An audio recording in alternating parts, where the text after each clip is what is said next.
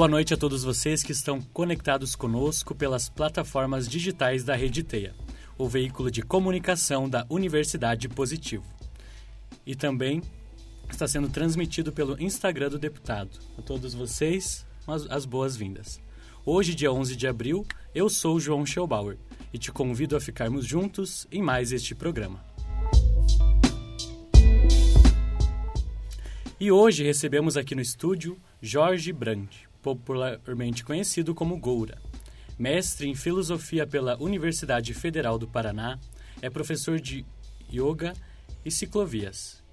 Em 2015, foi assessor de mobilidade na Secretaria de Trânsito de Curitiba, participando da criação das áreas e vias calmas da cidade, bem também como de quilômetros de estruturas cicloviárias e para ciclos. Foi eleito em 2016 como vereador da cidade de Curitiba. Em 2018, concorreu à vaga de deputado estadual pelo Partido Democrático Trabalhista, o PDT, eleito com mais de 37 mil votos, exercendo desde então seu mandato na Alep, Assembleia Legislativa do Paraná. Atua também como presidente da Comissão de Meio Ambiente. Hoje, é uma das principais oposições do governo Ratinho Júnior na Assembleia lutando em defesa do meio ambiente e dos serviços públicos, sendo constantemente alvo de ataques da base governante. Apesar disso, possui mais de 35 projetos aprovados. Goura, em 2020, foi candidato a prefeito de Curitiba, ficando em segundo lugar, com mais de 110 mil votos. As nossas boas-vindas a você, Goura. Seja bem-vindo. Eu que agradeço. Uma boa noite a todos e todas. É um prazer estar aqui na Rádio Teia, nos estúdios aqui. Vamos fazer esse bate-papo aqui hoje. Vamos lá. boa noite a todos da bancada. Boa noite, Goura. Bom, a primeira pergunta vai muito de encontro disso, né? Você é cicloativista, sempre está atuando aí dessas pautas do meio ambiente. E a gente viu um crescimento exponencial do uso das bikes aqui em Curitiba e no Brasil todo, com esse reajuste do, da gasolina e principalmente aqui o reajuste da passagem que teve ali no dia 1 de março. E a gente vê que muito disso as pessoas fazem alguns levantamentos de como é bom para a saúde, para bem-estar e estilo de vida mesmo. Mas ali tem uma romantização escancarada acerca disso, já que a gente sabe que também é por questão financeira e não somente por um estilo de vida de fato. Como você enxerga essa diferença assim que às vezes as pessoas apontam? Eu lembrei de um meme quando estava falando que mostrava assim: respeite o ciclista, você ainda vai se tornar um. Que era um meme com o preço da gasolina ao fundo, assim, né? É, a gente está vendo assim, eu estou envolvido na discussão da bicicleta aqui em Curitiba desde 2004, 2005, que a gente começa a bicicletada de Curitiba, um movimento ativista para chamar a atenção do poder público da importância de políticas de mobilidade. E desde então, né, a gente passou por algumas gestões mais amigas da bicicleta, a gestão Gustavo Frutti teve avanços que vocês leram aqui na, na apresentação. Ah, agora a gente tem um momento extremamente hostil à bicicleta com o governo, a gestão greca. É uma gestão que não vê a bicicleta no seu potencial é, de transformação urbana. Mas a pandemia trouxe também uma mudança de hábitos muito grande. E a gente viu não só em Curitiba, no Brasil, no mundo inteiro, a bicicleta é, ganhando espaço. Né? E você fala de uma romantização. A, as pesquisas feitas assim, sobre os perfis do ciclista no Brasil, é, a maior parte das pessoas começa a pedalar não por uma questão, ah, vamos salvar o mundo, vou pedalar. Não, é porque está caro, o ônibus é caro, a gasolina é cara e você já economiza um dinheiro pedalando. Além, obviamente, de você estar tá mais saudável, você está em contato com a cidade, você tem uma série de benefícios, né? Então, o que, que eu vejo, assim, fazer quase 20 anos que a gente está discutindo essas políticas, é que a, a bicicleta já está na ordem do dia dos políticos e dos gestores é, e das cidades. Porém, estar na ordem do dia não quer dizer que ela já está concretizada é, ou ganhando realmente o espaço que ela precisa nas nossas cidades. O Paraná, a gente tem falado isso frequentemente na Assembleia, é o segundo estado onde mais morrem ciclistas nas rodovias, mas a gente vê é, frequentemente notícias trágicas. A gente viu hoje mesmo em Guarapuava, um ciclista é, faleceu. Aqui no Pilarzinho também, hoje cedo, a gente até compartilhou é, duas ciclistas, mulheres pedalando também, foram atingidas por um motorista aparentemente embriagado. Então, falta muito. Assim. A gente viu agora, acho que todo mundo viu, em Pontal, uma ciclofaixa de 40 centímetros feita ali, e as pessoas criticando com toda a razão, né, que ainda tem um longo caminho para a gente chegar no nível bom, eu diria. Uhum.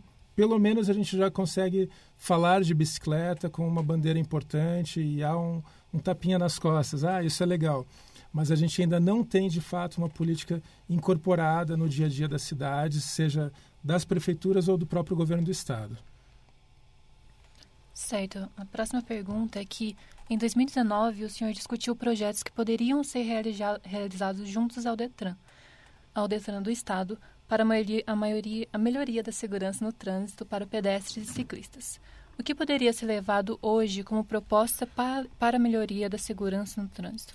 Então, olha só, em 2011 a gente teve a fundação aqui em Curitiba da Ciclo Iguaçu, uhum. Associação de Ciclistas do, do Alto Iguaçu.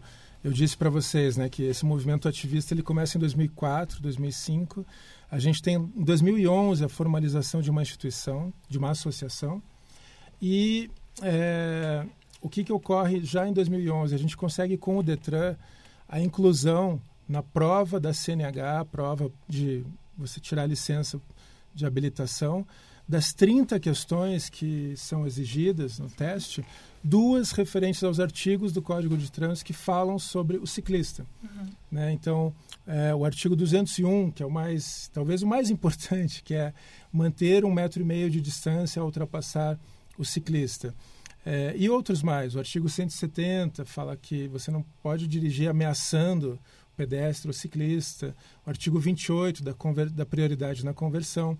É, isso tudo foi incorporado lá em 2011. Então, quem vai tirar a carteira passa por essa avaliação.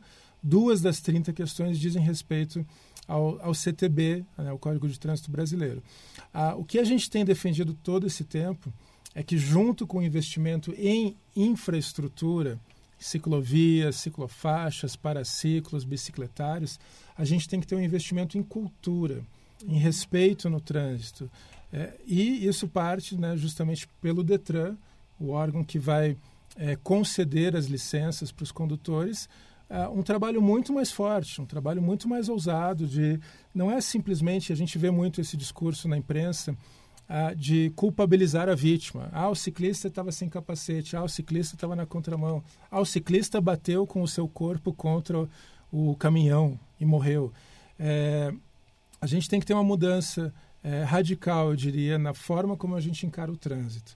E para isso, sim, o Detran tem que fazer um papel que eu acho que ainda é feito de forma muito tímida, não é o papel que a gente é, espera realmente para buscar uma ideia que a gente fala assim é, em inglês, que é zero vision, a visão zero, que é uma ideia de morte zero no trânsito. É, inclusive, agora, há poucas semanas, a gente apresentou um projeto de lei na Assembleia que visa implantar no, no Paraná uma política de morte zero no trânsito. Baseado no quê? Baseado na Suécia. A Suécia, desde os anos 90 do século passado, ela tem essa política que trata-se simplesmente de que não é aceitável que ninguém morra no trânsito, não é aceitável que ninguém fique ferido, mutilado no trânsito. Por quê? O trânsito é a nossa vontade de ir do ponto A ao ponto B, seja de bicicleta, pé, de carro, de moto. Por que, que alguém tem que se ferir ou colocar a sua vida em risco nesse processo? Tem alguma coisa muito errada nisso. Então tem a ver com o design urbano, tem a ver com o sistema viário e tem a ver com condutas. Então a gente tem que ter muito claro que se a gente quer uma mudança urbana mais completa, tem que ter junto com o investimento pesado em infraestrutura cicloviária, um investimento forte na cultura do trânsito. E aqui é, aproveitar o espaço, o que, que é. Se você não lembra do código, eu não dirijo, não sei. É simplesmente lembrar que o maior cuida do menor. Essa é a regra de ouro que em cima de uma bicicleta tem uma vida, em cima de uma motocicleta tem uma vida, é, é uma pessoa que está a pé, dentro do carro também.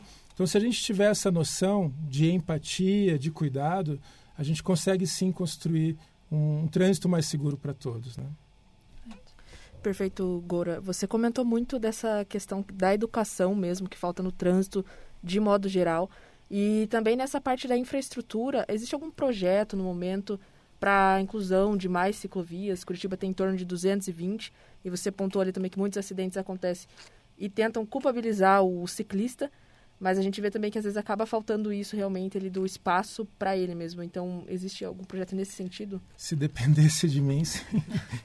é, tem que chamar o prefeito Rafael Greca para vir aqui para falar o que que Curitiba tem de projeto. Na verdade, tem bastante projeto, só que está tudo engavetado no IPUC e não tem uma vontade política de tratar isso com a urgência que precisa. Uhum. Curitiba vende essa ideia de smart city, de cidade inteligente, é, e é um né, o city branding, né, essa marca da cidade que ela é vendida para fora, mas a gente que mora aqui, né, em Curitiba, região metropolitana, sabe que está muito aquém da, da, da realidade. Assim, a gente vive uma cidade de fantasia.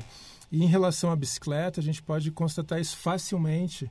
É, por exemplo, Avenida Cândido de Abreu, eu sempre dou esse exemplo. Talvez a principal avenida do Paraná é o eixo político da capital, o centro cívico, os poderes ali é, instituídos, bancos, shopping, né, a ligação do centro com o centro cívico.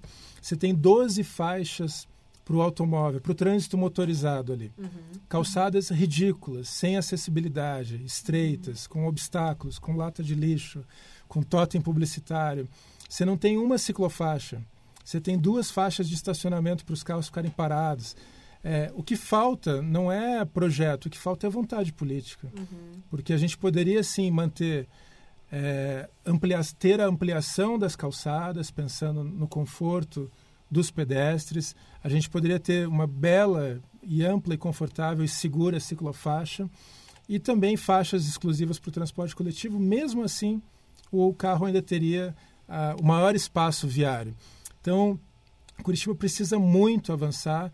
A gente estava falando antes de Pinhais, né, nessa questão. Uhum. Ah, recentemente, né, nós é, participamos de um ato em homenagem ao Enzo. O Enzo foi um ciclista de 15 anos que faleceu no Cajuru. Ele estava indo para a escola e, e, ele morreu atingido por um ônibus. Né? E ah, é bem o eixo da conexão metropolitana de Curitiba com Pinhais na Avenida Ayrton Senna. É, Maurício Fruit vira Ayrton Senna. Na Ayrton Senna, em Pinhais, você tem ciclofaixa. Sim. E em Curitiba não tem nada. Então, é, a gente tem que ter estruturas cicloviárias, ciclovias, ciclofaixas que conectem toda a cidade, a região das periferias, os bairros mais afastados e a conexão metropolitana. Então, é, eu vejo assim, se tiver vontade política, a gente consegue fazer as coisas. Uhum. Tá? Esse é o principal. Né? E se não tiver vontade, a gente fica nesse lenga-lenga é, de vende-se a ideia de que a cidade é inteligente, mas a gente não trata a bicicleta como um instrumento de transformação e de revolução urbana. Uhum. E só para concluir essa tua pergunta, você pega assim cidades muito mais complexas do que Curitiba, Paris, uhum. Nova York, Londres, é, cidades que estão investindo pesadamente em estrutura cicloviária, com restrição para o automóvel, com aumento da oferta é, de transporte coletivo, e isso é uma vontade. Então, a gente tem muito a ser feito ainda para, de fato, que Curitiba possa ser reconhecida como uma cidade amiga da bicicleta, amiga do ciclista. Uhum. Para complementar a sua fala, o aplicativo Strava que é um aplicativo de mobilidade urbana que faz as rotas de bike, caminhadas, etc. Ele registrou de 2019 até 2021 um aumento de 31% das utilizações de bike.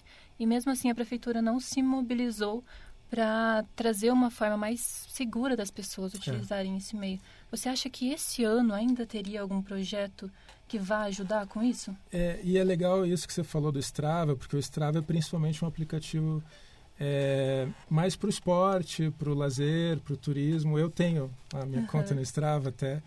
E eu uso o Strava mais quando eu vou fazer uma pedalada, assim, não o meu dia a dia de pedalar, mas ah, vou até quatro barras, eu vou dar uma volta, assim, mais, mais longa.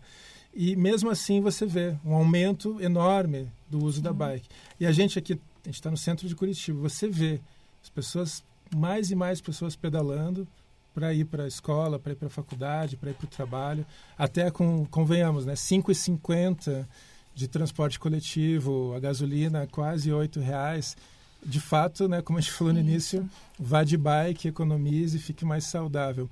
Mas o que, que eu vejo, assim, Jéssica, a gente precisa sim ter é, ações efetivas. Claro que há tempo, sempre há tempo para a prefeitura de fato colocar ações e não só a prefeitura, acho que pensar a região metropolitana, pensar o governo do estado, né, garantir com que, é, por exemplo, um, um, projeto que a gente está defendendo, que junto da, das rodovias que serão entregues à nova concessão do pedágio, que isso, a Assembleia discutiu esses dois anos, ainda está discutindo, né, porque ainda não, tá uma, não houve uma definição, haja a obrigação contratual da nova concessionária de implantação de ciclovias nos trechos urbanos das rodovias. Uhum. Então a gente pega aqui a 277, a saída para as praias ou para Campo Largo. É muita gente pedalando. Pedalando pelo esporte, pelo lazer, pelo turismo e pela mobilidade. Trabalhadores também que se deslocam. Então a gente tem que garantir todos os meios para termos mais segurança para os ciclistas é, paranaenses. Então essa é a nossa luta. É, aqui em Curitiba, em especial, eu acho que a gente tem que pensar as conexões que levem à região sul da cidade, que é a região mais populosa. Infelizmente, a prefeitura optou por não priorizar a bicicleta no novo projeto da República Argentina. É, foi feita toda uma revitalização e a gente não teve teve uma ciclorrota lá, mas não é o adequado. O ideal seria sim uma ciclovia. A linha verde é outro desperdício de dinheiro e de espaço, porque a gente teria uma conexão de Fazenda Rio Grande a Colombo e o projeto cicloviário que a gente tem na linha verde, me desculpem, é horrível. Ele é uhum. feito, dá para ver por gente que nunca pedalou. tá? é, então, tem muito a ser feito ainda para a gente melhorar essa situação. Você tocou num ponto muito importante que são os trabalhadores. A questão do lazer, eu entendo, é importante sim, mas tem pessoas que vivem disso, que vivem para isso e elas não têm essa segurança que elas deveriam, ser, deveriam ter.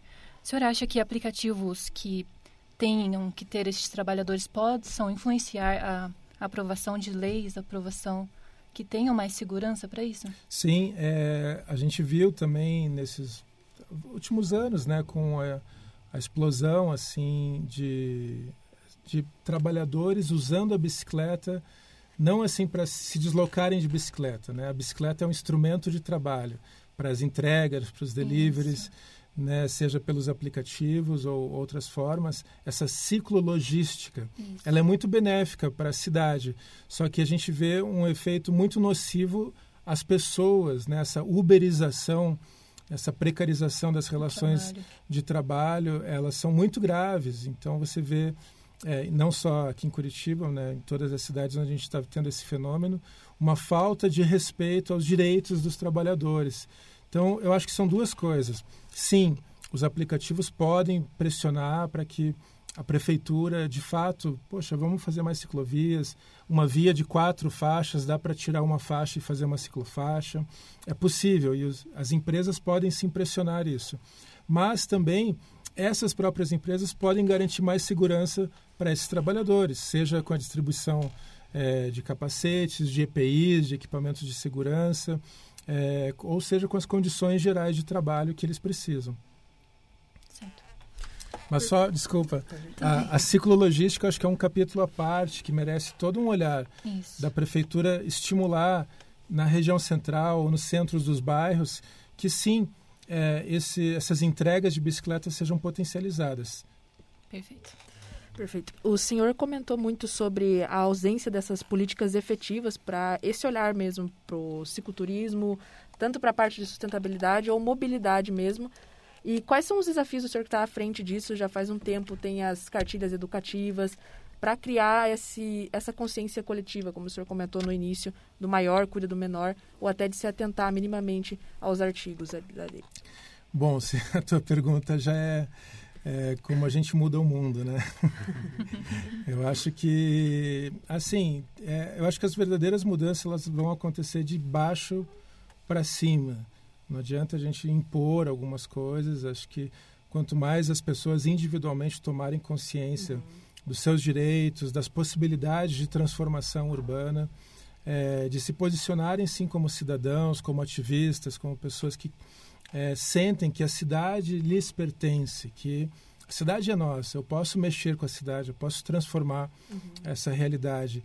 É, quanto mais isso acontecer, quanto mais a gente conseguir é, empoderar realmente as pessoas nessas transformações urbanas, mais rápido talvez essa transformação ocorra. Uhum. É, eu acredito nisso, eu acho que as coisas, como a gente estava falando no início, é, tem um processo, não é da noite para o dia, é necessário muita persistência, articulação. É, no caso específico da bicicleta, ou vamos ampliar um pouquinho, pensar essa ecologia urbana, eu acho que isso tem que ser uma bandeira que una todos, uhum. não é uma bandeira necessariamente de esquerda ou de direita, de oposição ou de base. É uma bandeira de qualidade de vida para todo mundo. Né? Então, a gente pensar é que alguns anos atrás, talvez esses temas não estivessem na ordem do dia, como eu falei. É, eles eram temas realmente estrangeiros, alienígenas, quase. É, hoje em dia, a gente já vê isso já sendo incorporado. Eu tive recentemente na região sudoeste do estado, em Pato Branco, Francisco Beltrão, em reuniões com os próprios gestores e técnicos e, e cidadãos, a gente vê é, como a bicicleta já está incorporada, já está muito mais presente assim na, na, na ideia de, da cidade, mas ainda falta muito. Então, o cicloturismo, a gente brinca que o cicloturismo é uma grande porta de entrada para a cultura da bicicleta, assim, porque as pessoas começam a pedalar pelo lazer, pelo turismo, de repente ela vê que, poxa, eu posso pedalar para ir para o trabalho, eu posso pedalar. A cidade é melhor quando a gente pedala, quando tem mais gente pedalando. Até mesmo os motoristas, né? Se tem mais gente de bicicleta, é menos gente de carro. Então tem mais espaço. Então até para o motorista sendo muito egoísta, ele respeite o ciclista, porque é, quanto mais ciclista, mais espaço vai ter para o motorista também. Então eu acho que essas transformações estão em curso. A, a, a gente vai ver assim países como a Holanda, tá? Só para usar um exemplo, a Holanda passa por um processo lá nos anos 50, 60, no pós-guerra, de motorização extrema, tá? De carro, carro, carro, carro, é, destruição de praça para fazer estacionamento. E depois, nos anos 70, há uma reversão desse processo. Eles começam a falar: não, tem criança morrendo atropelada, a gente está com o ar poluído, é, não é essa cidade que a gente quer viver. E isso vem de baixo para cima, numa pressão da sociedade aos políticos, aos tomadores de decisões. Então, começa uma transformação. Claro, a bicicleta sempre esteve presente, mas aqui também, em Curitiba, a, bicicleta sempre fez parte do dia a dia da classe trabalhadora, dos estudantes, e é, ela sempre foi também relegada, né, ou desprezada enquanto uma política pública efetiva. Então a gente tem um, um gap, assim, um, um espaço é, de. A gente está atrasado. O Brasil está muito atrasado, a gente teve avanços. O Código de Trânsito de 97 reconhece a bicicleta como um veículo, o ciclista como um sujeito de direitos. A gente tem em 2012 a Lei de Mobilidade Urbana, que diz que na gestão, no design urbano, a prioridade do não motorizado sobre o motorizado, do coletivo sobre o individual. É, mas a gente ainda não conseguiu, de fato, incluir a bicicleta no orçamento uhum. e, assim, na, na, na política pública real. Falando ainda sobre a mobilidade urbana, mas em outro ponto específico, hoje a Urbis é responsável 100% do transporte público. O senhor acha que, que, se houvesse outra empresa que oferecesse os mesmos serviços, acabaria com esse monopólio e conseguiria diminuir os valores? Olha, eu acho que Curitiba tem que ter uma mudança radical na gestão do transporte coletivo. Hoje mesmo, pela manhã, a gente fez uma audiência pública sobre é, o tema do subsídio dado pelo governo do estado a, ao transporte coletivo da capital, ou seja, dinheiro dos contribuintes de todo o estado do Paraná é usado para bancar parte dos lucros das empresas do transporte coletivo de Curitiba. É, a gente discute que o subsídio ele é uma ferramenta importante que tem que ser expandida e tratada com isonomia e com transparência. Ah, um ponto muito importante, 2025 a gente vai ter um novo contrato do transporte coletivo da capital. Uhum. Tá? É muito urgente que esse novo contrato seja de fato um contrato que é, priorize a função social do transporte e não o lucro das empresas. Tá? Atualmente a gente tem um sistema que serve aos lucros dos empresários. Não é um sistema que atende aos interesses da cidade ou dos usuários. Tá? Então, a, a gente não tem sequer um banco para sentar nos pontos de ônibus, nos bairros. Você não tem. A pessoa vai no ponto, não tem uma informação é, tão smart, né, tão inteligente, que não tem uma informação sobre o ônibus que passa ali, o horário que passa o ônibus. Então, tem muita coisa errada. É, sim, uma concorrência com outras empresas seria benéfica, mas acima de tudo, se a gente não entender que o modelo atual ele visa um tipo de coisa, que é o lucro, ele visa o lucro, o que é muito absurdo, né? Se a gente pensar que essa revolução urbana ela tinha que ocorrer a partir da perspectiva de que o transporte coletivo ele é essencial para a saúde da cidade e ele tem que ser tratado de fato como prioridade. Então, as integrações modais, as integrações temporais, hoje a prefeitura anunciou que algumas linhas do Pilarzinho vão começar a ter integração temporal. Uau, 2022 e vocês tiraram isso da cartola. Onde é que vocês estavam esse tempo todo? Então, tem muita coisa para melhorar e o transporte coletivo ele é de fato tem que ser essa prioridade. Eu citei a lei da mobilidade urbana, não motorizado sobre o motorizado, ou seja, mobilidade ativa ciclistas, pedestres, pessoas com deficiência e é, coletivo sobre o individual. Então, sim, coletivo tem que ter prioridade, mas pensando essa segurança ampla de todos, né? Uh, eu sou muito crítico da maneira como a gente trata uh, as estações tubo e as canaletas como uma vaca sagrada. Né? A gente, ah, o Jaime Lerner criou isso, não pode ter crítica nenhuma. Gente, a gente criou um, criou um sistema que está parado no tempo. Tá? Não é aceitável que ônibus transitem a 50, 60, 70 por hora numa região cheia de pedestres, onde as pessoas atravessam a rua. Tá? Então você tem que ter uma, um, um novo desenho urbano que priorize essa função social do transporte. Perfeito. Obrigado, Goura. Esse é um tema né, que a gente precisa discutir muito, principalmente na nossa realidade curitibana e paranaense, né? Mas a gente precisa entregar o programa daqui a pouquinho, então a gente agradece a sua presença, a disponibilidade, né? Você participar dessa entrevista nessa noite com a gente. Seja sempre bem-vindo aqui na Universidade Positivo. A Rádio, a Rádio Teia sempre está de portas abertas para ouvi-lo. E a todos vocês que ficaram conosco pela Rede Teia e também pelo Instagram do deputado. Eh, o nosso muito obrigado. E lembrando, né, como o deputado disse, vá de bike, economize e seja saudável. Eh, após o encerramento do programa, né, ele ficará disponível no Spotify e também no YouTube. Acesse Rádio Teia.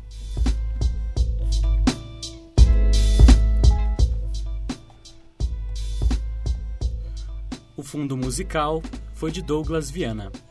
A direção do programa, Felipe Armata. Os trabalhos técnicos, André Ambonati. Roteiro e apuração, Júlia Posetti, Sabrina Kemi, Jade Domingues e Jéssica Faria e João Schellbauer. apresentação, Jade Domingues e Jéssica Faria. Locução, João Schellbauer. Tenham todos uma boa noite e sigam ligados aqui na Rádio Teia. Até o próximo programa.